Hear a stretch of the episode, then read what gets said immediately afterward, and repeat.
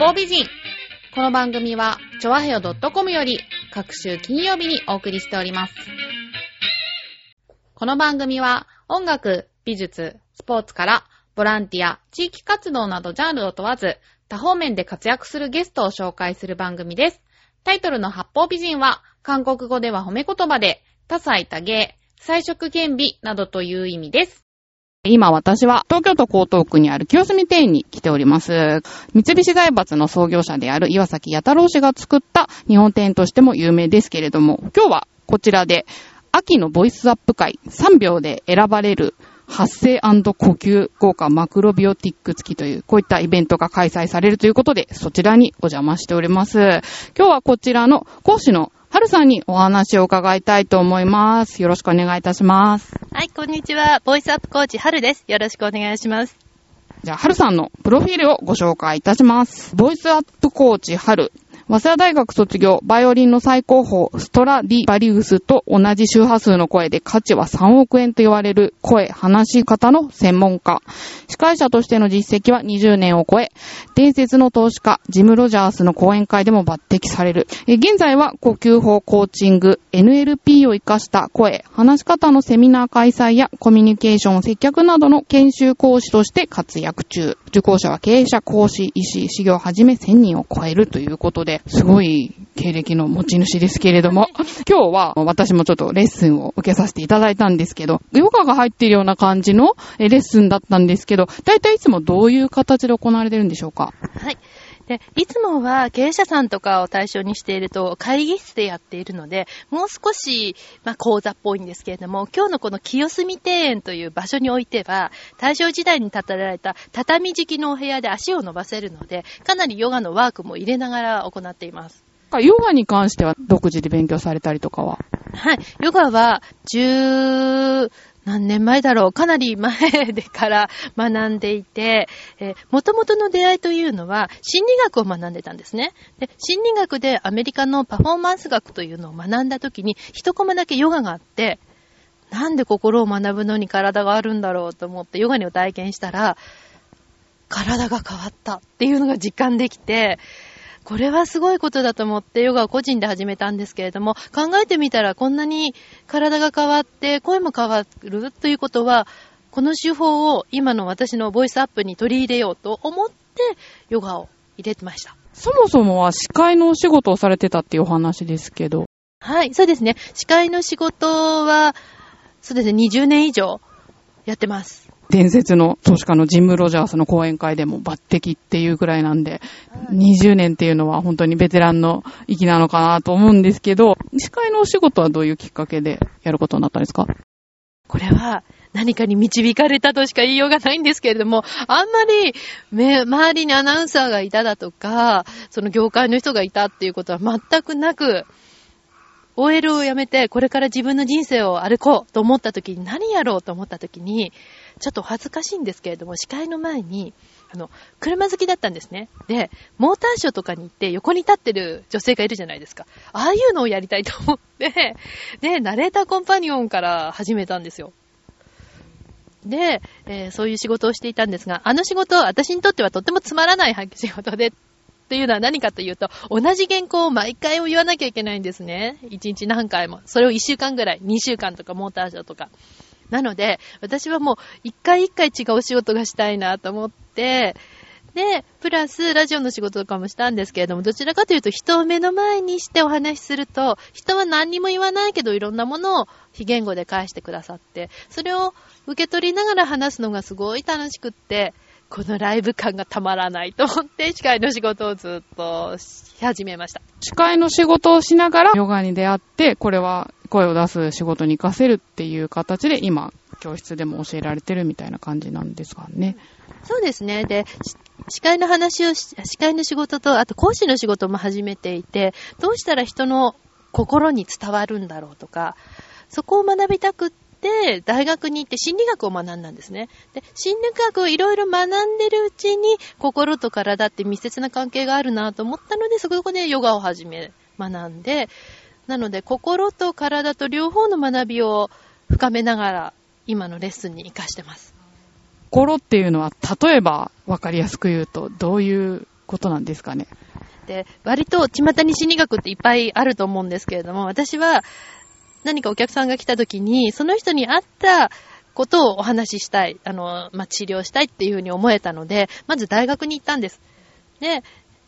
まあ普通に臨床心理学だとか、あとは社会心理学とか児童心理学とか心理学を全般を学んでから私がいいなと思ったのが、ちょっとマニアックなんですけれども、認知行動療法っていう、まあ現在を視点にした、えっ、ー、と行動療法なんですけれども、そこからいいなと思ってからコーチングとか NLP とか、割と新しめの心理学を深めていって、今、そうですね、コミュニケーションですとか、この声のレッスンに活かしてます。今日もね、受けたレッスンの中で、ヨガのポーズみたいなのもやるんですけど、足をほぐしたりとか、うん、いろいろツボをしたりとかするんですけど、ヨガってね、呼吸が大事って言いますよね。息吸ったり吐いたりするときに、その、あの、はるさんが言ってたのが、自分の悪いものを全部外に出すような気持ちでっていうふうにおっしゃってて、そういったちょっとした心がけがすごく影響するのかなと思ったんですけど、その辺に関しては。はい、そうですね。で、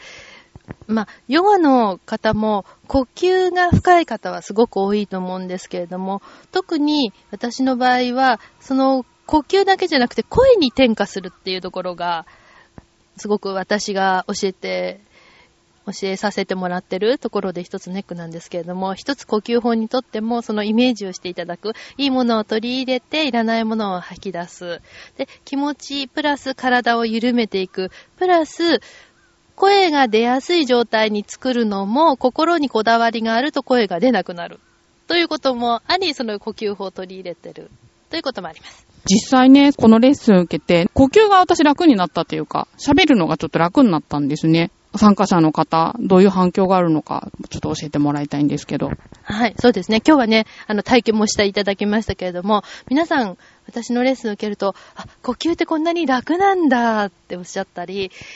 もう少しやると、あ、自分ってこんなに声が出る人だったんだっていう、割と驚きのような声が多いですね。深く呼吸するのが大事っていうふうにおっしゃってたと思うんですけど、深く呼吸するとどうして楽になるんだろうって。呼吸って自律神経と密接につながっていて、リラックスできる副交感神経というのが、ちゃんと腹式呼吸で深い呼吸をすると出てくるんですね。そうすると、体自体がリラックスできるので楽に感じるところもありますし、あとはメンタル的なものを切り張り詰めてるところが、その呼吸でリラックスするという効果があります。夜ぐっすり眠れない人とか、まあパソコンを使うことが多い人とか、まあそういった方もね、効果があるっていうことで、今日来てたお客さんなんですけど、ボイスアップ会っていうからには、そういうお仕事の方が多いのかなと思ったんですけど、そうでもなさそうな感じで、どういう方がはい。今日来たメンバーも割と講師としてお話しされる方、それぞれの仕事でプロフェッショナルなので、その後継者を育てるために講座をやっていたりとか、っていう方結構多いですね。あと、特に私の場合はお医者様とか看護師さんとかも多くて、えー、どちらかというと、クライアントさんとお話しするときにリラックスしてもらえたりとか、心をすぐ開いてもらえるような、そんなことを呼吸法だとか声で、えーし、まあ、指導していただくっていう方もいらっしゃってます。このトレーニング、こういう人が伸びるとか、そういうのってありますか？そうですね。いつもきっと体ガチガチの人とかやると、あ、こんなに楽になれるんだって言ってくれたりしますね。で、ガチガチの人は自分がガチガチだって気づいてないんですよ。肩こりなのに肩が凝ってるっていうのが分かってなかったりとか、あるいは一人ちょっとおじい様で、こうやって手を上に上げていただいて、他の人が手を支えるとするじゃないですか。で、その支えを抜いたら手は落ちるです、ますよね。それが落ちないでそのまま上がってる人とかいて、体がもう硬い状態がもうノーマルになってる人がいて、それさえも気づかないで、ごちがちで生きていらっしゃる方もいらっしゃるんですね。なのでそういう方やると、なんかベース、もうほんと第二の誕生日ですとか言ってくださいます。そうい味ではね、専門的な仕事をされてる方じゃなくても、一般の人でも受けると気づきが多いのかもしれないですね。そうですね。で、それが実際にまあ声に出すと変わってるぞっていうのが実感できたりもしますし、あとは、この他のセミナーはそんなことないんですけど、清澄庭園のセミナーだけに関しては、もうリラックスタイムのために来てくださるっていう方もいらっしゃいます。お話聞いてる皆さんはお分かりだと思うんですが、もう本当に素晴らしい声で、今日やったみたいな声出しの呼吸法っていうのは、普段からもう毎日やられてるんでしょうか？そうですね。あの、呼吸法は毎日来ていただいた方がいいです。で、やっぱり体は声を出す楽器なので、楽器が詰まってしまったりとか、汚れがついてしまうと声が出ないんですよ。なので、日々のメンテナンスですね。はい。毎日続けてることといえば、はい。絶対に呼吸法と、今、ジョギングも私してます。はい。ジョギングも呼吸法で、ふーってこうやって吐くのが大切なんですね。毎日欠かさずやられてるんですか？はい。ほぼ、ほぼ、頑張ってます。じゃあ、受けた方にも必ずそのように伝えているんでしょうか？はい、そうですね。で、毎日どうやったら続けてもらえるかっていうのをすごい試行錯誤しています。でも大体皆さん一回体験すると、あ、気持ちいいですねって言ってくださるので、あ、肩こる前にとか、うん、朝起きたらすぐにっていうのを習慣づけてもらうように頑張ってます。普段心がけていることを教えてください。はい、そうですね。ためないこと。気持ちもそうですし、疲れもそうですけど、ためないこと。全部手放すこと。今を生きることですね。はい、ありがとうございます。今後、なんかまたイベント等あれば、ホームページの方を見ればいいんでしょうかね。そうですね。えっ、と、毎月新宿ではセミナーをやっています。じゃあ、今後の目標で締めていただきたいと思います。はい。私は日本初で世界に呼吸法を広めていきたいんですね。なので、内観する心とか呼吸法で世界を、うん、ハッピーに、そして健康にしていきたいと思います。はい、ありがとうございました。ということで、ボイスアップコーチのはるさんにお話を伺いました。どうもありがとうございました。ありがとうございました。